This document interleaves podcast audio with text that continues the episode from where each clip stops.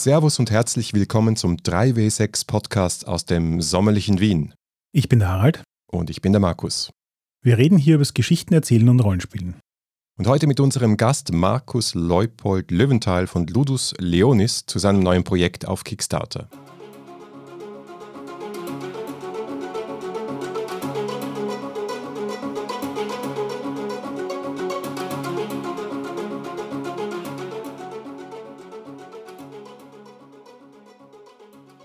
Bevor wir das Interview beginnen, glaube ich, müssen wir noch ein paar Details an unsere werten Zuhörer verteilen. Unter anderem, es hat ja jetzt die letzte Staffel geendet. Wie geht's weiter? Genau, wir sind so in einer Zwischenphase, in einem Limbo, wo wir Dinge tun, aber noch keine neue Staffel anfangen, ganz absichtlich, weil wir wollen mit der neuen Staffel, mit der sechsten Staffel wieder was Neues ausprobieren. Wird jetzt noch nicht verraten, was. Wer aufmerksam unsere Feeds verfolgt, kommt vielleicht drauf. Wer auf unserem Slack ist, weiß es sowieso schon. Aber wir wollen es jetzt noch nicht ausplaudern. Aber das, was wir vorhaben, braucht Zeit. Wir wollen uns die Zeit nehmen bis zum Herbst. Bis dahin schaffen es aber nicht, nicht zu podcasten, weil es geht nicht. Äh, da wird uns was abgehen und außerdem wollen wir auch für euch da sein und deswegen machen wir so eine Art Sommer-Specials. Richtig, wir werden also die nächsten paar Wochen oder vielleicht ein, zwei Monate ähm, statt einer gesamten Staffel mehrere einzelne Folgen rausbringen. Und das hier ist der Auftakt dazu, unser erstes Special, ein Interview mit Markus eben. Und Darauf folgt dann auch gleich nächste Woche vermutlich ein Special von der Vienna Fantasy Gaming Con, die am 22. Juni stattfindet. Das heißt, wenn ihr diese Folge hört, ist das wahrscheinlich noch vor dem 22. Juni. Dementsprechend, wenn ihr uns dort treffen wollt, ähm, wir werden dort ein paar Runden meistern, wir werden dort Leute interviewen und danach dann eine spannende Folge draus machen. Sponsored Content. Ja, richtig. Also sowohl der Markus, der hier zwischen uns sitzt, und als auch der Harry, der die Vienna Fantasy Gaming Convention organisiert, sind unsere Sponsor Level 3 Unterstützer auf äh, Patreon. Dafür schon mal herzlichen Dank. Dafür haben sie sich auch mal ein Special verdient. Und vor allem gibt es jetzt gute Gelegenheiten, das zu tun.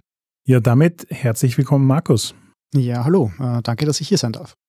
Ja, sehr gerne. Es gibt ja auch einen guten Grund. Du hast äh, wieder was vor äh, mit einem Crowdfunding-Projekt. Aber bevor wir dazu kommen, vielleicht sagt nicht allen in Deutschland, insbesondere dein Name, etwas.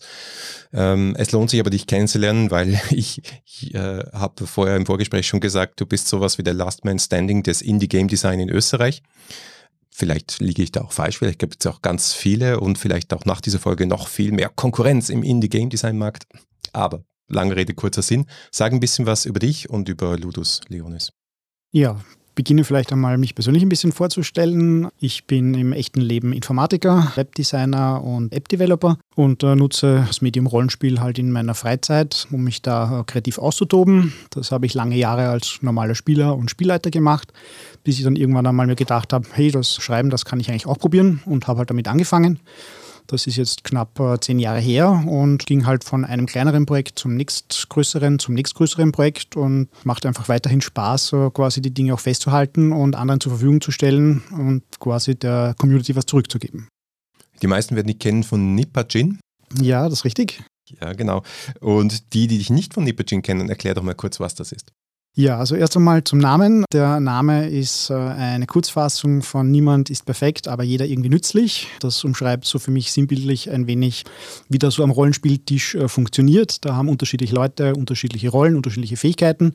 Keiner kann in der Regel alleine das ganze Abenteuer äh, bestreiten und deswegen ähm, geht man in Gruppen auf Abenteuer, ergänzt sich in Fähigkeiten. Ähm, das System habe ich vor eben gut zehn Jahren angefangen zu konzipieren, äh, aus einem eigenen Interesse heraus, nämlich dass ich damals von den vielen großen, dickeren Systemen, die ich so kannte, äh, wo man dann halt meistens 200, 300 Seiten Bücher lesen muss, ein bisschen überfordert war. Ich war damals zugegebenermaßen auch nicht übertrieben informiert über die ganze Indie-Szene und was sich so tut und was es an kleineren Sachen schon gibt. Deswegen habe ich mal angefangen, was selber auf die Beine zu stellen und äh, haben mir damals gedacht, hm, ja, im Wesentlichen, wenn man so eine Session, eine Spielsession hernimmt, ist äh, jeder mehr oder weniger gleich viel involviert, tut gleich oft was, ist hoffentlich gleich oft mal gut und mal schlechter. Äh, warum also da jetzt äh, so viele Zahlen aufschreiben auf einem Blatt, so viele Skills festlegen, all das, was halt diese großen Systeme so tun? Das muss doch anders gehen, indem man jetzt halt nicht über Werte mittelt, sondern über Zeit. Und deswegen habe ich mir so einen kleinen Würfelpool hergenommen, Würfel von W4, W6, W8, W10, W12 und bei jeder Probe ähm, kann jetzt ein Spieler hergehen und sagen, ich möchte das jetzt besonders gut können, ich nehme da diesen großen W12 dafür oder ich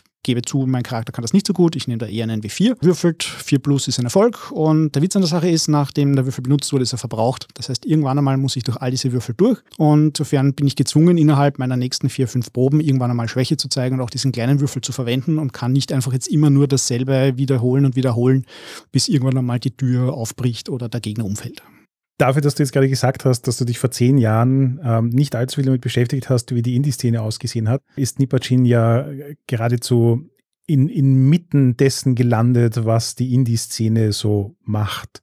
Und zwar eher jetzt als vor zehn Jahren. Also gefühlt warst du da sehr, sehr, sehr cutting edge. Und jetzt bin ich neugierig quasi, du wirst ja danach dann mehr Berührung mit der Indie-Szene gehabt haben. Und was war da so dein Erleben, quasi in das hineinzuwachsen? Ähm, naja, es ist natürlich äh, spannend äh, zu sehen, wenn man dann einmal äh, realisiert, dass man da einen Tellerrand hat, über den man hinausschauen kann, was da alles gibt. Und ähm, vor allem, wenn man dann in eine Runde gelangt, in der man die Gelegenheit, diese ganzen Sachen hat, äh, auszuprobieren, dann äh, tut sich da enorm viel. Das Problem ist, was ich halt auch lange Jahre hatte, ich hatte halt eine Runde, die hat das gespielt, was sie immer gespielt hat. Und ähm, da war einfach äh, jetzt quasi inhaltlich Spielraum, sich auszutoben, äh, quasi auf der Handlungsebene, aber halt wenig auf Regel- oder ähm, Systemebene. Und wenn man einfach nicht ins Ausprobieren kommt und sieht, aha, wie lösen andere Systeme gewisse Aspekte, ähm, entwickelt man sich da, finde ich, auch nicht viel weiter und es ist einfach sehr hilfreich, einfach da mal so, wenn ein Spieler mal nicht da ist, äh, sich äh, anzubieten, eine kleine One-Shot-Runde zu starten und was auszuprobieren. Würdest du sagen, dass das ein Story-Game ist, auch Nipachin, oder eher in Richtung regelleichtes Spiel? Also ähm, es kommt äh, per se jetzt nicht mit Regeln daher, die äh, gewisse Arten von Handlungen speziell fördern oder gewisse äh, Handlungselemente vorantreiben, sondern es äh, ist ein sozusagen ein zugrunde liegendes Würfelsystem, das mal a Setting äh, übergreifend funktioniert und äh, damit mehr oder weniger in allen Genres so funktionieren kann. Ähm, und äh, ist insofern eine Basis für, ich habe gestern einen Film gesehen, es wäre cool, wenn wir da heute ähm, in dem Umfeld ähm, was spielen oder das nacherzählen sozusagen im Rollenspiel, dass man das nehmen kann. Es ist aber nicht dazu da, jetzt, ähm, wie ihr zum Beispiel in früheren Folgen schon gezeigt habt, Rollenspiele äh, nachzustellen, die ein Märchen abarbeiten oder ein, ein gewisse Horrorszenarien ähm, äh, darlegen. Äh, das kann man damit machen, aber es hat halt keine Regeln dafür. Ist dein persönlicher Zugang in der Hinsicht eigentlich, dass du lieber Systeme spielst, die, wo sozusagen äh, Geschichte und Regeln nicht stark verzahnt sind, also quasi eher generische Systeme, mit denen man eben auch alles Mögliche spielen kann? Oder hat sich da in den letzten zehn Jahren bei dir auch einfach so ein bisschen, also wie hat sich da quasi dein Geschmack verändert? Ist das was, was du vielleicht heutzutage anders angehen würdest? Also die äh, größte Veränderung in den letzten zehn Jahren bei mir war im Wesentlichen, dass ähm, ich ähm, sagen, tolerieren gelernt habe, dass es unterschiedliche Arten gibt, wie man Rollen spielen kann. Es gibt nicht nur die eine eigene Art und das ist die richtige, sondern es gibt Rollenspiele, die brauchen viele Regeln, die brauchen viel Taktik, äh, sind schön, spiele ich auch. Also ich habe auch eine Pathfinder-Runde äh, und habe lang D&D äh, vierte Edition zum Beispiel gespielt, sehr regellastig, müssen mit äh, Spielfeld und Figuren herumschieben. Und vierte Edition! Ja, ich finde sie nicht schlecht, weil das, wenn man quasi sich ein Brettspiel erwartet mit ein bisschen ähm, Handlung drumherum, funktioniert es gut. Und das ist auch gut. Also wenn man da die richtigen Spieler hat, dann macht das Spaß. Aber man kann halt mit diesem System nicht alles spielen und wenn es dann halt mal was Leichteres sein soll, dann kommt halt mal ein Fade auf den Tisch oder irgendwas anderes, äh, einfach nur um halt, äh, woran man gerade Lust hat, umsetzen zu können. Ich finde es auch ganz interessant, wie du dann das Spiel weiterentwickelt hast, jetzt Nipacin, weil du ja dann zum Beispiel mit deinen Beiträgen zum gratis Rollenspieltag oder auch mit den anderen Settings und Abenteuern, die du rausgebracht hast, einfach dann aufgezeigt hast mit einfachen Mitteln, weil das System ja so kurz ist, konntest du die Regeln ja immer auch in diese kleinen Hefte hineingeben, was man machen kann. Also zum Beispiel äh, auf der 3W6Con ist ja auch angeboten worden, 111 Jahre, eins meiner Lieblingssettings von dir, finde ich äh, total toll. Ja, hat mich äh, sehr gefreut, dann quasi zu lesen, ähm, dass das gespielt wurde. Ich hatte leider keine Zeit auf der Con letzten Jahr dabei zu sein. Aber ich, ich habe sogar mitgespielt. Glücklicherweise hatte ich es noch nicht gelesen, sondern nur davon gehört und es steht in meinem Regal. Ähm, also das ist ja auch ein, ein, ein Konzept, das in, diesem, in dieser Indie-Sphäre eher nicht, äh, nicht so selten ist, wenn du zum Beispiel die Fate Worlds of Adventure anschaust, wo du sagst, okay, du hast ein generisches System und du bringst einfach regelmäßiger Abenteuer-Settings, Inspirationen raus dafür. Ja, also die ersteren Abenteuer, die ich geschrieben habe, oder die ersten Szenarien, wie ich sie nenne, äh, für Nipochin sind eigentlich durch Wettbewerb entstanden. Geschlossene Gesellschaft, dieses Horrorszenario in einer Wiener Schrebergartensiedlung, ist entstanden, weil der Planetary auf seiner Con vor x Jahren, weiß ich nicht mehr ganz genau, einen Wettbewerb gemacht hat für Abenteuer, die in Wien spielen. Habe ich das einfach schnell aus dem Ärmel ähm, geschüttelt, Regelwerk drauf, geklatscht, fertig. Das äh, Kuraichi Khan, das Anime-Manga-artige Szenario von mir, ist äh, durch einen Wettbewerb im Tannelon entstanden, wo einfach die Aufgabe war, es gibt drei Bilder, sucht ihr da quasi äh, eine Geschichte drumherum aus, die irgendwie diese Bilder einarbeiten. Und das fand ich eben das Schöne in der Entwicklung von der ganzen Sache, dass ich jetzt nicht hergegangen bin und mir gedacht habe, so, ich muss da jetzt ein Rollenspiel schreiben, das hat die ganze Welt zu interessieren, sondern ich habe mal nur für mich in meinem kleinen Kreis halt quasi ein Abenteuer geschrieben und halt mein eigenes Regelwerk draufgesetzt, damit das Standalone spielbar ist und nichts weiteres braucht. Und war dann halt erfreut, dass das von der Community angenommen wurde und so hat halt eins zum nächsten geführt und äh, von Projekt zu Projekt geführt. Und dann bin ich letztlich bei der Nipochin Shots angelangt, die ähm, dieses kleine, kompakte Format nochmal an die Grenze getrieben haben. Die versucht haben, auf einer Doppel-5-Seite äh, jetzt ein komplettes Abenteuer unterzubringen, was man in einer kurzen Spielzeit, nämlich so zwei bis drei Stunden, äh, spielen kann. Geschlossene Handlung haben da drinnen, äh, aber trotzdem ein befriedigendes äh, Rollenspielgefühl hinterlassen, dass man da was jetzt geleistet hat oder was erreicht hat.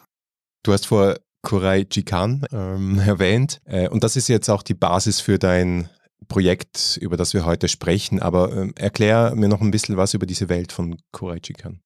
Ja, also äh, Kuraichi Khan, wie gesagt, aus einem Wettbewerb entstanden, hat die Grundprämisse, dass in einem äh, mythologischen, an Japan angelehnten, äh, an Japan angelehnten Inselwelt äh, kommt über Nacht eine Dunkelheit. Äh, die legt sich in Form eines Nebels über die Lande und äh, in diesen Nebel kann man als Normalsterblicher nicht so wirklich hinausgehen, weil da sind dunkle Schatten drinnen, die greifen die Leute an und ähm, die Spieler, die gehören zu einer Gruppierung, die lange darauf gewartet haben, dass diese Dunkelheit, dass dieses Böse übers Land kommt. die sind sozusagen in der Kirche der Sonnengöttin zu verorten und die haben jetzt besondere Gaben, mit denen sie den Leuten helfen können können. Und dann, nachdem die aber dasselbe Problem haben wie alle anderen Leute in dieser Welt, nämlich dass sie, wenn sie in diese Schatten hinausgehen, äh, vom Schatten angefallen werden in irgendeiner Form, bekommen sie ein göttliches Licht mit. Sie bekommen eine, äh, eine sogenannte Träne der Sonnengöttin, das ist äh, quasi ein leuchtender Kristall mit, den sie in einem Mikoshi, das ist so ein kleiner tragbarer Schrein, mit sich herumtragen. Das ist ein bisschen unhandlich, absichtlich, damit halt ähm, eben die Gruppe da ein bisschen gezwungen ist, auch quasi bei diesem Schrein zu bleiben, den sie herumtragen und sich nicht zu sehr von dem entfernen. Und mit diesem Licht laufen sie jetzt von Dorf zu Dorf äh, und schauen, was jetzt da das Problem des jeweiligen Dorfes ist, wie sie denen helfen können. Und äh, da gibt es halt mal dort einen äh, Dämon zu besiegen und dort einen Quälgeist äh, irgendwie, ähm, ähm, der die Gelegenheit genutzt hat, äh, im Bahn zu halten. Und mit der Zeit kommt halt drauf, dass hinter dem Ganzen doch ein bisschen was Größeres steckt und das kann man dann im Zuge des Abenteuers noch ähm, erlösen und ähm, bekämpfen. Jetzt habe ich total Lust, eine Crossover-Kampagne zu spielen zwischen Nipachin, Kagematsu und Ten Candles. Ja, ich bin dabei. Ich habe Angst. Gut, aber da sind wir jetzt schon mittendrin, weil deine neueste Idee, dein neuestes Projekt ist ein Kickstarter, ein Crowdfunding für ein Abenteuer-Spielbuch slash Solo-Abenteuer in genau dieser Welt. Ganz genau. Also das äh, greift äh, die, die Welt von Kuraichi Khan auf, ist als äh, Prequel ein bisschen davor angesiedelt. Das heißt, man hat es in dem Buch die Möglichkeit, in einem Solo-Abenteuer ähm, äh, mitzuerleben, wie einer von jenen Personen, die dann später, wenn man das Rollenspiel spielt, ähm, zu diesen Berufenen gehört, äh, die gegen diesen dunklen Nebel kämpfen. Wie der oder diejenige in die Situation gekommen ist, ähm, da quasi besondere Fähigkeiten zu entwickeln äh, und äh, sich quasi den äh, Bewahrern der Sonnengöttin äh, anzuschließen. Du sagst der oder diejenige, das heißt, das Buch gendert mit Absicht den Hauptcharakter nicht? Ja, das ist die Idee dahinter. Der äh, Charakter heißt Yuki. Das ist äh, im Japanischen ein Name, der quasi männlich wie weiblich ähm, funktioniert, mit leicht anderer Aussprache, aber im Wesentlichen geht das so. Und ähm, damit äh, versucht das Buch nie die Person mit äh, sie oder er anzusprechen äh, und ähm, soll ähm, quasi ähm, gendergerecht lesbar sein dadurch. Cool. Wie bist du überhaupt darauf gekommen, ein Abenteuerspielbuch zu machen? Weil das ist, äh, es hat mich schon ein bisschen überrascht. So, okay, aus, aus deiner Ecke, weil du, du, du hast jetzt nie, äh, glaube ich, Ambitionen gehabt oder hätte ich halt nicht mitgekriegt, Romane zu schreiben oder so, aber es kommt aus, äh, irgendwie aus deiner Spielkreationstradition heraus. Wie ist die Idee entstanden? Ja, es äh, liegt äh, natürlich daran, wie ich äh, früher zum Rollenspiel gekommen bin ein bisschen, äh, weil nach meinen ersten paar Versuchen äh, im glaube ich, fünfte, sechste Klasse Alter äh, mit einer D&D-Runde, die dann wieder zerfallen ist, äh, das dann nie gespielt wurde, war halt die einzige Möglichkeit für mich Rollen zu spielen, indem ich halt alleine Rollen spiele. Und äh, das war eine Zeit, in der äh, relativ viele ähm, Spielebücher ins Deutsche übersetzt wurden und auf den Markt kamen, so Mitte äh, und Ende der 80er. Und die habe ich halt leidenschaftlich verschlungen und das ist natürlich bei mir ein bisschen hängen geblieben. Das ist ja auch nicht so unüblich, dass auch größere Rollenspiele so Solo-Abenteuer benutzen, um ein bisschen so Setting und Regeln vorzustellen. Das macht man bis heute noch gern. Äh, aber so klassische äh, Spielebücher, äh, dickere, die jetzt eine Geschichte ab, abhandeln, sind ein bisschen unüblicher geworden. Es gibt ein paar löbliche Ausnahmen. Ähm, und da wollte ich halt das aufgreifen und in der Richtung mal selber ein Projekt realisieren. Also ich habe auch das Gefühl, dass du da gerade total den Nerv der Zeit triffst, weil jetzt quasi alles, was in den 80ern und 90ern passiert, ein Revival bekommt, weil jetzt die Leute, die das in ihrer Kindheit erlebt haben, zahlkräftige Kundschaft sind. Und ähm, du hast das genau geschildert, wie auch meine Kindheit in die Richtung ausgesehen hat. Ich habe in Wirklichkeit angefangen mit ähm, Solo-Abenteuer-Spielbüchern, weil niemand in der Gegend war, der Rollen gespielt hat. Und dann irgendwann findest du halt Leute, mit denen du auch Rollen spielen kannst. Aber das Erlebnis eines Solo-Rollenspielbuches ist halt ein ganz ein eigenes. Das ist nur bedingt, glaube ich, mit dem vergleichbar, was Rollenspielen tut. Und gleichzeitig damit stellt sich natürlich die Frage, hat das heute einen Markt? Und ist das für dich mehr so ein, ein Passion-Project und du machst das, weil du einfach wirklich die Idee magst? Oder siehst du da durchaus auch kommerzielle Gelegenheiten? Ja, also ein Spielbuch zu schreiben, diese Idee hatte ich schon länger. Ich habe ja schon äh, in den äh, Nipochin Shots Volume 2 die 2016, äh, ja, 2016 sind, äh, erschienen sind, ein kurzes Solo-Abenteuer ähm, eingebaut gehabt. Ähm, die, die jetzt vielleicht das Nipperschen Shot-Format nicht so kennen, ist wie gesagt ein Format, wo ein, ein komplettes Abenteuer auf wenigen Platz auf in dem Fall zwei Seiten unterkommen soll. Jetzt hatte ich mir damals überlegt, hm, wie kriegt man für einen Spieler ein Abenteuer quasi auf so wenig Platz? Es sind zwar bedauerlicherweise dann doch vier Seiten geworden, vier, fünf Seiten, sprich 28 Abschnitte. Äh, die handeln äh, in der sogenannten Selfie-Quest äh, von einer Person, die jetzt mit dem Handy bewaffnet in ein Hotel geht, um ein Selfie mit einer wichtigen Persönlichkeit äh, aufzunehmen. Und jetzt muss man halt sich irgendwie durch dieses Hotel äh, durchwuseln und äh, die Person auftreiben und halt zu der hingelangen. Und in 28 Abschnitten, das klingt jetzt einmal nicht so viel, äh, konnte man erstaunlich viel Komplexität unterbringen. Weil da gibt es mehrere Stockwerke, da kann man im Aufzug hin und her fahren, man muss manche Orte mehrfach äh, besuchen. Und da habe ich festgestellt, ah, so, so ein Spielbuchkonzept auszuknüpfen, aufknobeln und äh, da quasi clever Abschnitte zu verzahnen, macht extrem viel Spaß. Und es geht verdammt viel mit dem Medium, obwohl das jetzt halt quasi eine vorgegebene Story eigentlich ist. Und damals habe ich schon gedacht, hm, das würde ich gerne einmal später aufgreifen in einem größeren Umfang und das tue ich halt eben jetzt mit dem ähm, äh, Spielbuch, was jetzt ähm, ansteht. Du hast gesagt, das ist ein Prequel, aber wie kann man sich das vorstellen? Was ist so ungefähr, ohne jetzt Spoiler zu verteilen, was ist so ungefähr die Geschichte, die man sich vorstellen kann? Ja, die Geschichte beginnt, äh, dass äh, Yuki äh, in der Kindheit träumt. Das ist so ein Element dieser Welt. Äh, die Sonnengöttin lenkt ihre Untertanen, indem sie ihnen Träume schickt. Äh, diese Träume nehmen die Personen halt auf äh, und das Gesamtheit, die Gesamtheit des Wesens einer Person ist halt quasi die Summe der Träume, die die Person so geträumt hat. Und nachdem die Sonnengöttin in dem konkreten Fall ja weiß, dass in ein paar Jahren diese Dunkelheit kommen wird, bildet sie sozusagen schon ihre Elite aus, indem sie gewissen Leuten ähm, gewisse Träume schickt, die, die zu hören berufen. Deswegen kann der äh, Spieler sozusagen oder der Leser im Buch äh, entscheiden, im ähm, ersten Viertel oder so in der Größenordnung, äh, was, äh, der, ähm, was Yuki träumt, damit welche Charaktereigenschaften äh, Yuki so entwickeln wird, ob es halt eher ein starker Charakter ist, ein schlauer Charakter, halt sozusagen die Erschaffung auf die Art durchspielen. Ähm, dann wird äh, Yuki mit diesen neuen Fähigkeiten ähm, ausziehen, äh, ein sogenanntes Eidolon äh, zu sammeln. Deswegen heißt das Buch auch Kurai Chikan Eidolon. Ähm, ein Eidolon ist ein großes, mächtiges äh, Wesen, von denen gibt es mehrere in der Welt, die alle unterschiedliche Fähigkeiten wiederum haben. Und ähm, Yuki wird eins von denen fangen, Schrägstrich beschwören und äh, sich mit dem anfreunden und kann dann halt gemeinsam mit dem Eidolon durch die Welt ziehen, um ähm, gelenkt durch diese Träume äh, der Bestimmung langsam näher zu kommen, nämlich zu diesem Dorf letztlich zu finden, in dem sich all die Personen einfinden, die dann gegen die große Dunkelheit kämpfen werden. Ich habe jetzt an mehreren Stellen schon gehört, dass du dir offensichtlich einiges an Gedanken gemacht hast, was man so rein regelmechanisch mit einem äh, Choose Your Own Adventure machen kann. Und das finde ich persönlich auch sehr, sehr spannend. Ähm, eben viele davon gelesen und man hat oft das Gefühl, dass es eine Standardformel gibt, ähm, von der viele von diesen Büchern auch nicht abweichen, aber in ein paar gibt es dann durchaus innovative Ideen. Du erwähnst hier zum Beispiel auch auf der Kickstarter-Seite, dass es so eine Mechanik gibt, wo du gewisse Werte aufschreibst, ähm, die dann zu einem späteren Zeitpunkt den Verlauf der Geschichte beeinflussen. Ähm, was, was steckt so alles an Ideen in dem Buch drinnen, die ein bisschen ungewöhnlicher sind für ein Choose Your Own Adventure? Ja, da muss ich ein bisschen äh, ausholen. Viele Spielbücher ähm, erklären sich oder beschreiben sich dadurch, dass sie sagen, ja, der Leser hat hier die Kontrolle über die Geschichte und der Leser entscheidet, was passiert. Wenn man dann diese Bücher spielt, stellt man fest, naja, de facto muss man mehr oder weniger dann irgendwie am Schluss zum selben Abschnitt hinkommen. Man kann quasi nur ein bisschen so den Weg mitentscheiden.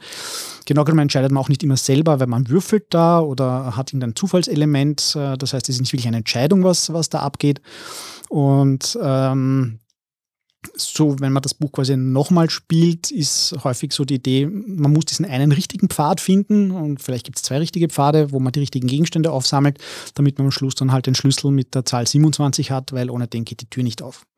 Das ist mir persönlich ein bisschen zu wenig. Ich würde schon äh, gern aus dem Medium mehr rausholen können und ähm, dem, äh, dem, dem Leser mehr ähm, Mitspracherecht bei der Geschichte geben. Natürlich ist das jetzt ähm, trotzdem noch ein annähernd ähm, sequenzielles äh, Medium. Das heißt, ähm, ich bin ja da kein Spielleiter, der daneben sitzt und äh, auf jemanden hört und was äh, erfinden kann. Das heißt, alle die müssen schon vor einem Buch sein. Äh, aber dieses äh, Geflecht am Pfaden, die man entlang gehen kann, die ähm, möchte ich ein ähm, bisschen komplexer gestalten. Das funktioniert so, dass jedes Mal, wenn der Spieler eine Entscheidung macht, die jetzt quasi irgendwann später im Spiel eine Auswirkung haben, dann wird man auf einem Art Storybogen eine Kombination aus Buchstabe und Zahl aufschreiben, zum Beispiel K20 oder F10 oder vielleicht wird irgendwann das Buch dann sagen, addiere zu deinem K-Wert 5 dazu. Also das kann unterschiedliche Ausprägungen haben. Der Fakt ist jedenfalls, dass ähm, die, das Buch dann einen dann zu einem Zeitpunkt fragt, ja, wenn du auf diesen Baum hochklettern willst, dann blätter weiter zu Abschnitt 27 plus K. Und wenn man jetzt bei K nichts stehen hat, ist K 0, dann landet man halt bei 27 und ist vielleicht jetzt jemand, der nicht klettern gelernt hat oder nie geträumt hat äh, oder in jungen Jahren nie körperlich tätig war und hat es halt dann schwieriger und dann steht in dem Abschnitt halt, ähm, ja, dir gelingt es nicht, auf diesen Baum hochzuklettern. Und wenn man jetzt in früheren Abschnitten quasi diesen K-Wert geschafft hat zu erhöhen, dann liest man halt bei, wenn zum Beispiel der K-Wert jetzt 10 ist, halt beim zehn höheren Abschnitt weiter und schafft dann die ganze Sache. Und auf die Art kann Entscheidungen, die früher sind, die, die, früher gefallen sind, sich später auswirken, äh, aber auch auf indirekte Weise, weil man nie weiß, wofür diese Buchstaben und Zahlenkombinationen tatsächlich gut sind. Das kann so weit gehen, dass man, ähm, das ist das Beispiel, was ich hier sehr gerne nenne, äh, dass man vor die Entscheidung gestellt wird, ja, man kommt in ein Dorf, in dem die Bauern das äh, Problem haben, dass sie gerne äh, neue Reisfelder anlegen wollen am Dorfrand. Das Problem ist nur, der Wald wehrt sich, weil die Waldgeister, die da drinnen äh, wohnen, jetzt nicht sehr begeistert sind, dass sie ihren Wald aufgeben müssen. Jetzt kann man als Spieler halt entscheiden, zielen der Lebensraum der Waldgeister mehr als halt äh, die Bauern und ihr Hunger. Und je nachdem, wie man halt dieses äh, Problem dann löst, wird sich dann halt der ein oder andere Buchstabenwert erhöhen und dann wird irgendwann später im Buch, äh, ist dann halt eventuell der Baumgeist noch da oder nicht mehr da und wird sich das auswirken. Das wurde am Anfang beschrieben, hast du mir gedacht, das klingt so ein bisschen nach einem ähm, Skill-Steigerungssystem. Ähm, aber es scheint ja jetzt nicht nur sich auf irgendwelche Fertigkeiten zu beziehen, sondern tatsächlich auch abstraktere Dinge und. Genau, das Angenehme an diesem Mechanismus ist, dass er ja mehr oder weniger für alles funktioniert. Man kann sagen, ah, du hast hier einen magischen Trank gefunden, dann äh, schreibt man jetzt halt nicht in eine Inventarbox äh, magischer Trank hinein, sondern man schreibt halt, äh, weil auf dem Trank steht äh, S plus 5, äh, schreibt man halt 5 ins S-Kastal hinein. Wenn man äh, zu einem Thema Recherche macht und äh, viel nachliest, dann äh, wird man halt bei einem anderen Buchstaben sozusagen den Wissenswert auf die Art erhöhen können. Das heißt, ähm, wo genau ein, ein Wert dann nachher sich darauf auswirkt, äh, ist beim erstmaligen Lesen vom Buch noch nicht ganz klar und es kann einfach unterschiedliche Ebenen von äh, Story-Abzweigungen ähm, quasi äh, abdecken. Mhm. Ist das dann überhaupt noch Nippergin? Also ist es das Nippergin-System, das du hier hm, promotest? Ja, der, der, ursprünglich war die Idee eigentlich bei dem Buch kein, ähm, kein Würfelsystem drin zu haben, weil, wie ich schon äh, erzählt habe, äh, wenn ich sage, du Spieler, du hast hier die ultimative Entscheidung, aber dann muss ich würfeln, ob man was gelingt, ähm, dann ist das irgendwie ein Widerspruch. Ich habe aber Anfang des Jahres eine relativ elaborierte Umfrage äh, gemacht äh, online ähm, und ähm, da haben ungefähr 800 Leute teilgenommen. Und eine von diesen Fragen war da, möchtest du in einem Spielbuch oder wartest du in einem Spielbuch, dass du da kämpfen kannst, würfeln kannst, dass da halt quasi dieses klassische ähm, Spielelement drinnen ist. Und erstaunlich viele ähm, Antworten in dieser Umfrage waren ja, das ähm, ist eigentlich schon was, was ich da drinnen erwarte. Deswegen wird das im Buch so funktionieren, dass du im Beginn des Buches vor die Wahl gestellt wirst, möchtest du sozusagen mit einem Rollenspielsystem spielen und auch ein bisschen Zufall drin haben oder möchtest du komplett frei entscheiden? Äh, möchtest du ein bisschen Rollenspielelement haben, dann wirst du vermutlich den Buchstaben N wie Nipochin um 10 erhöhen. Und dann steht halt bei all den Abschnitten später im Buch, ähm, möchtest du diesen Baum hinaufklettern, lies weiter bei 27 plus N. Und wenn du jetzt quasi das Buch spielst äh, ohne Regelsystem, dann landest du beim Abschnitt 27. Dann wird halt über ein äh, ein äh, vom Spieler willkürliches Element quasi entschieden, ob das jetzt klappt mit diesem äh, Baum oder nicht. Und im anderen Fall landet man halt um, beim Abschnitt 37 und der sagt dann, na jetzt würfel doch, wähle einen deiner Würfel, schau, ob du vier oder mehr erreichst. Wenn ja, klappt das, klappt das nicht. Hast du eigentlich Statistiken zu dem, was du da zusammengeschustert hast? Also quasi hast du für dich selber irgendwie so eine Wahrnehmung, quasi es gibt sieben Handlungsstränge, durch die man durchspielen kann und die haben 35 Einträge in der kürzesten Version und 45 in der längsten oder so in die Richtung. Ja, da bin ich äh, gerade mittendran, äh, das, äh, das, diesen Graphen oder dieses Handlungsgerüst zu erstellen. Insofern kann ich das noch nicht sagen. Es hängt auch ein bisschen davon ab, wie sich der Kickstarter entwickelt, weil ein paar von den Stretch Goals im äh, Kickstarter sind, dass es zusätzliche Seiten gibt. Wenn es zusätzliche Seiten gibt, gibt es natürlich mehr Abschnitte und damit mehr Handlungselemente. Äh, aber die Idee ist, äh, dass es mal zumindest vier verschiedene Enden äh, geben wird an zumindest zwei verschiedenen Locations, die auch jetzt ähm, das Spiel quasi, also das Buch auf zwei gänzlich andere Arten ausgehen lassen können. Und wenn ich äh, genug Zeiten ähm, gecrowdfundet bekomme für das Buch, dann könnte man sich vielleicht sogar ähm, äh, überlegen, dass es auch mehrere Einstiege ins Buch gibt. Das heißt, dass nicht immer nur quasi am selben Ort äh, die Handlung beginnt, sondern an unterschiedlichen. Wie schreibt man sowas überhaupt? Hast du äh, gigantische, ich stelle mir so vor, weißt du, rote Fäden und Karten, die du an deine Wand geklebt hast und wenn die Polizei deine Tür einbricht, wirst du wahrscheinlich verhaftet, weil du offensichtlich ein Serienmörder bist oder wie, machst du das?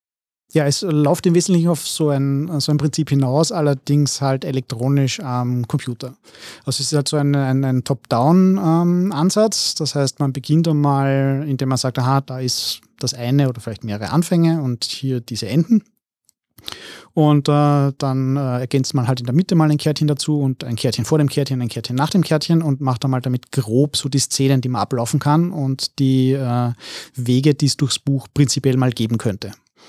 Dann äh, sind dann hier mal Hausnummer 30 äh, so Szenen da und ähm, dann ist halt abhängig vom Platz, wird dann quasi hineingezoomt und jedes, äh, äh, jedes Kärtchen, was jetzt zum Beispiel halt für, was wir vorhin hatten, das Beispiel ähm, äh, Bauern versus Waldgeist, ähm, das halt in der Phase von der Konzeption noch ein Kärtchen ist, wird dann halt aufgedröselt in jetzt 10 Abschnitte, 20 Abschnitte, die es halt braucht, ähm, damit da halt die Dörfler mit dem Spieler interagieren und man eine Entscheidung trifft und sie vielleicht revidieren muss oder äh, einen Fehlschlag hat, der sich aber halt auch ähm, irgendwie auswirken kann und so weiter. Und dann ähm, explodiert halt quasi dieser ursprünglich kleinere Graph von irgendwie so 30 äh, Knoten zum eigentlichen Spielbuch, was dann 4, 5, 600 haben wird. Ähm, welches Programm verwendest du dafür? Ja, ich äh, habe mir dazu ein kleines eigenes Tool geschrieben. Äh, als Informatiker habe ich da halt den Luxus, dass ich mich da ein bisschen selber auch bewegen kann. Ähm, ich wollte dich noch zum Thema Kickstarter fragen, weil vorher hast du ja nur Startnext gemacht, richtig? Warum, also du wechselst jetzt ein bisschen das Genre, aber du wechselst auch die Plattform. Warum das? Ja, also ähm, Startnext habe ich äh, in den letzten Jahren primär dazu benutzt, um das Geld für den Gratis-Rollenspieltag ähm, ähm, zu, äh, einzuheben. Und ähm, das war primär deswegen geschuldet, dass äh, ich in den Jahren, bevor ich das gemacht habe, das übers Blog gemacht habe und über das Blog, äh, das relativ mühsam war, halt quasi diese Beträge von den Leuten dann einzuholen und halt alle anzuschreiben und sie darum bitten, das einzuzahlen. Und deswegen habe ich quasi mehr oder weniger eine Zahlplattform gesucht, die das äh, äh, ablösen kann. Äh, wenn ich jetzt zum aktuellen äh, Stand so 2019 schaue, habe ich das Gefühl, dass auf der Start Next Plattform äh, Spiele in dem Sinn, wie ich sie machen möchte, weniger vertreten sind. Das ist mehr eine Plattform für künstlerische Projekte, für Filme und äh, für einfach Projekte, wo ich denke, da kann ich nicht das Maximum rausholen. Und ich würde glauben, dass ich einfach auf Kickstarter da eine größere Community habe, die sich für die Sorte äh, Produkt interessieren, was ich hier ähm, crowdfunden möchte. Dein Kickstarter an sich hat ja ein, ein, so eine Mischung aus Stretch Goals. Ähm, manche Sachen sind Content-related, also dass quasi mehr Inhalt ins Buch hineinkommt. Andere Sachen sind mehr so, dass das Buch irgendwie netter und attraktiver wird. Da wäre ich jetzt neugierig, was deine Gedanken sind, weil ein Kickstarter, um Inhalt zu erweitern, ja auch immer so ein bisschen gefährlich ist. Man verspricht Leuten etwas, was man vielleicht noch nicht produziert hat und dann abzuschätzen, wie lange das wirklich dauern wird, ist immer eine heikle Sache und vor allem, wenn man zum ersten Mal auf Kickstarter was macht. Ich meine, du hast jetzt schon quasi Crowdfunding Reputation, aber Trotzdem will man natürlich auch, wenn man das erste Mal auf Kickstarter was macht, die Sachen rechtzeitig abliefern und so weiter. Gleichzeitig gibt es auch relativ viele Rollenspiel-Kickstarter, die sich halt zusätzliches Publikum hineinholen, indem sie einfach andere Leute mit ins Kickstarter holen, die dann halt zusätzliche Inhalte produzieren. Und einerseits verteilt man damit quasi die Gefahr, weil jetzt plötzlich fünf Leute dran schreiben und nicht nur einer und so weiter. Und man erweitert halt auch sein Publikum. Und da hatte ich den Eindruck, dass das ist etwas, das du ich weiß ihm jetzt nicht, ob absichtlich oder nicht, aber halt nicht in das Kickstarter mit hineingenommen hast.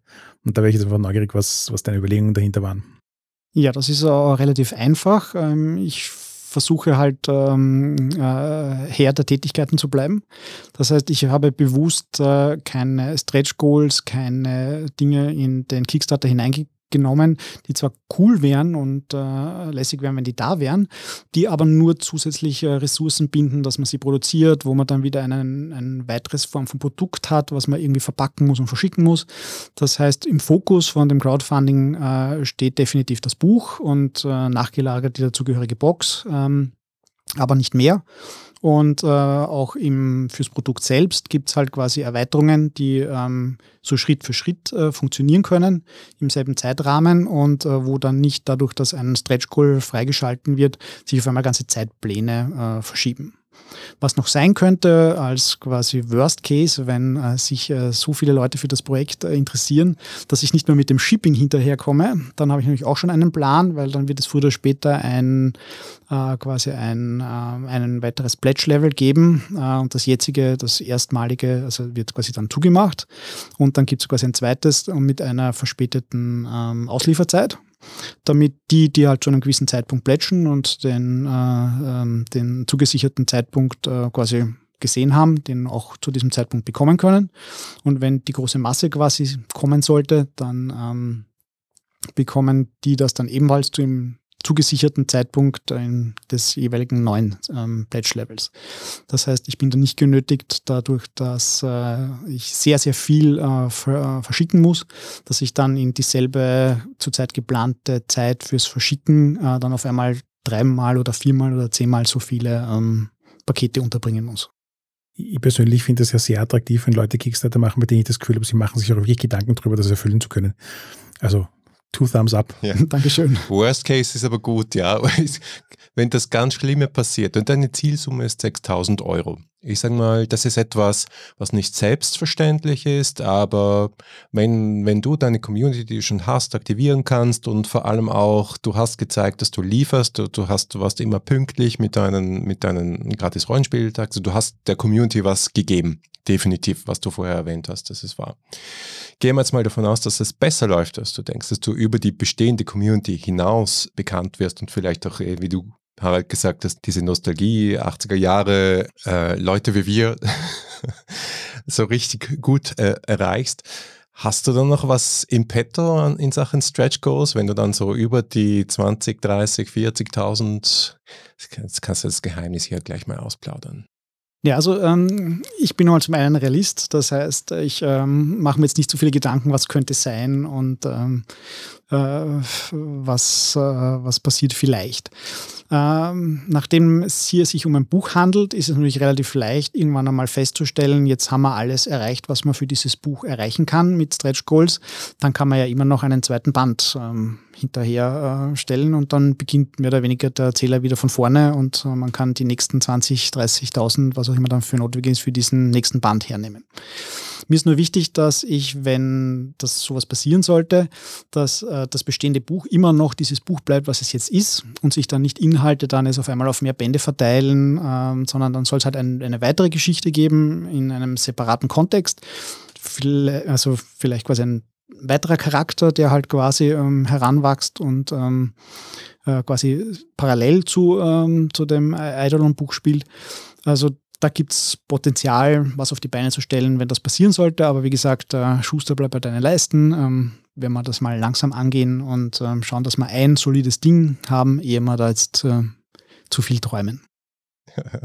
Aber du, du, dir fehlt noch ein ganz wichtiges Stretch Goal. Du hast noch überhaupt kein Lesebändchen drin, oder doch? Ja, das Lesebändchen ist genauso ein Ding. Äh, es gibt äh, Stretch Goals, die wären cool, dass sie drin sind, aber wenn man es dann durchrechnet, stellt man fest, das macht einfach keinen Sinn, weil das einfach das Produkt so verkompliziert, der Herstellung, dass man dann, obwohl man jetzt ein bisschen mehr Geld eingenommen hat, auf einmal dann zig mehr Kosten hat. Dasselbe Problem stellt sich nämlich auch mit, ich tue noch was zum Buch dazu. Das macht nämlich dann sehr rasch, äh, also zum Beispiel ähm, eine extra Karte oder ähm, Postkarten oder so quasi Beipackzetteln. Äh, es gibt nämlich, wenn man in äh, Deutschland verschicken möchte, die wunderbare Buchsendung. Die Buchsendung funktioniert aber zu dem äh, Kosten, äh, also zu dem Porto, für das sie vorgesehen ist, nur dann, wenn bei dem Buch nichts dabei liegt, außer vielleicht eine Rechnung.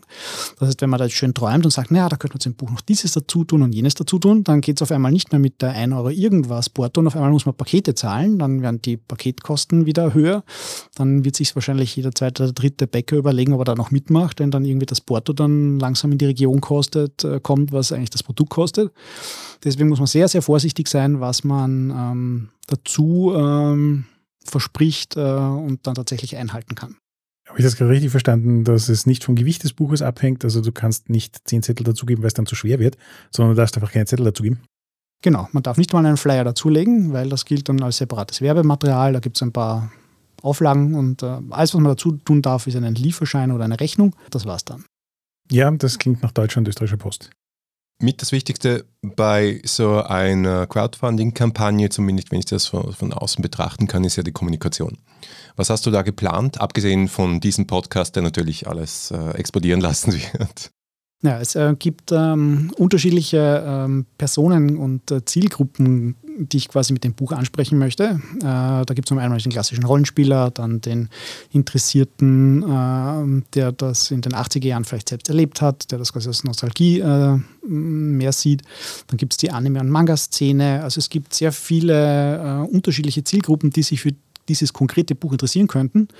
Und die ähm, Strategie ist jetzt primär die insofern direkt zu erreichen, dass man zu den entsprechenden Zielgruppen halt zugeht. Du hast auf der Kickstarter-Seite ja auch angegeben, dass das Buch ein paar Illustrationen haben wird. An sich ist das Buch ja in Schwarz-Weiß gehalten, wenn ich das richtig mitgekriegt habe, aber mit nettem Cover und da durchaus auch Stretch Goals, um das Cover noch netter zu gestalten. Gibt es da noch irgendwelche spannenden Details, die du uns über die Illustrationen erzählen kannst? Ja, also das äh, Buch soll, wie du schon richtig gesagt hast, äh, bewusst in einem Schwarz-Weiß-Stil bleiben, äh, auch um ein bisschen das Flair der guten alten Spielbücher einzufangen. Es wird ähm, deswegen Schwarz-Weiß-Illustrationen geben, die ähm, Szenen des, des Buchs ähm, besser erklären können. da wird es für Orte, Personen, und so weiter Illustrationen geben. Die werden wieder von äh, Bettina Ott gezeichnet. Äh, Bettina hat bereits für das Kuraichi Khan Rollenspiel äh, die äh, Chibis gezeichnet und hat äh, einen großartigen Schwarz-Weiß-Stil ähm, ähm, improvisiert nach meinen vagen ähm, Anforderungen, die ich ihr äh, gegeben habe. Die äh, entsprechenden Zeichnungen kann man auf der ähm, Kickstarter-Seite schon sehen und in dem Stil soll es einfach viel, viel mehr geben.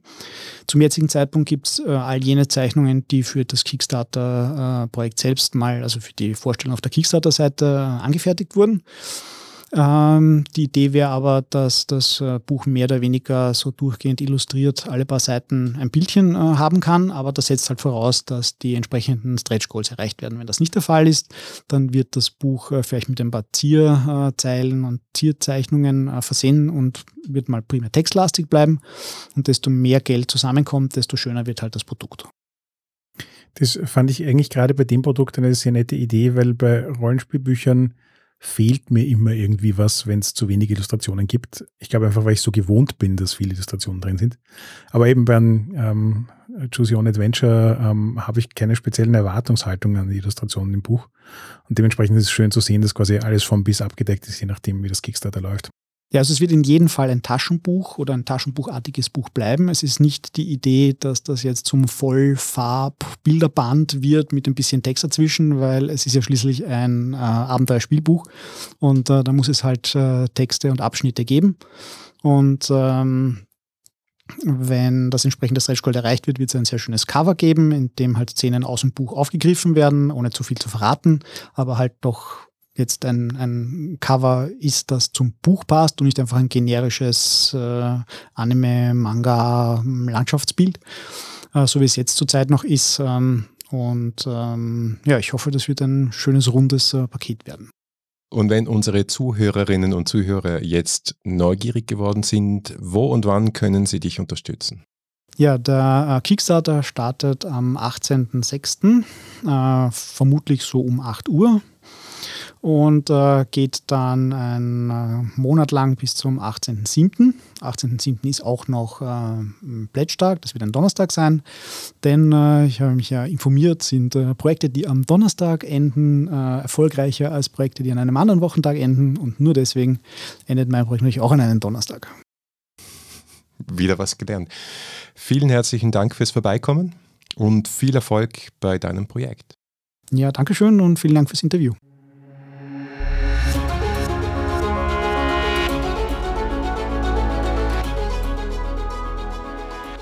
Danke fürs Zuhören. Das war ein Sommer-Special von 3W6. Feedback lesen wir wie immer gerne auf iTunes, Facebook, Twitter oder im Web unter 3w6.fm. Wenn euch diese Folge gefallen hat, dann gebt uns doch eine Bewertung auf iTunes. Oder ihr unterstützt uns mit einem kleinen Beitrag auf Patreon. Danke fürs Zuhören und bis zum nächsten Mal.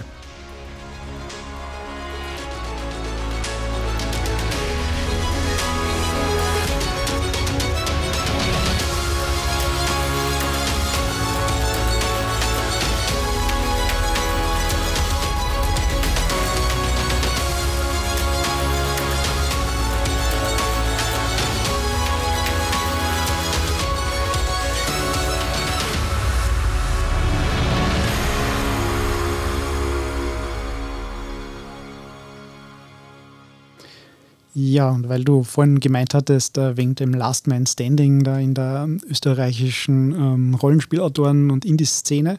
Also ich äh, kann den ambitionierten äh, Autorinnen und Autoren, äh, die es äh, in der Landschaft hier so gibt, äh, nur wärmstens ans Herz legen, schreibt das, die Ideen, die ihr habt, nieder, geht damit an eine Öffentlichkeit, sei es nur in einem kleinen Blog oder einer kleinen Webseite äh, denn es ist viel zu schade, dass so viele gute Ideen, die äh, Spieler haben, ähm, in Schubladen verschwinden und aus vielen kann man was machen. Und ähm, einfach nur sich hinsetzen, was machen, sich nicht äh, von Leuten in Foren oder Facebook-Gruppen sagen lassen, ja, das war schon alles da, das brauchst du nicht nochmal probieren, das ist langweilig. Das kann man schon sich äh, da den Wind aus den Segeln zu nehmen lassen, ist äh, sehr schade. Und äh, wenn man einfach mal sein Ding macht, sein Ding durchzieht, äh, zwar auch ein bisschen links und rechts schaut, was die anderen tun, damit man es nicht komplett im Vakuum macht, aber einfach einmal was, was, was schafft und was abliefert. Äh, wenn sich da einfach nur zehn Leute pro Jahr finden, dann tut sich auch auf einmal wieder was in der Szene. Ja, da würde ich auch sagen, machen wir einfach einen Aufruf an alle Österreicher draus, wenn ihr, oder auch gerne Leute aus Deutschland, wenn ihr eine Idee habt und ähm, ihr habt das irgendwo verewigt auf einem Blog oder sonst irgendwo, wo ihr es auch herzeigen könnt, ähm, schickt uns den Link entweder an hi.3w6.fm oder auf den sonstigen Social Media Kanälen wie Twitter, Facebook oder ähnlichem. Und ähm, wir teilen das gerne weiter. Ja, das wäre sehr schön.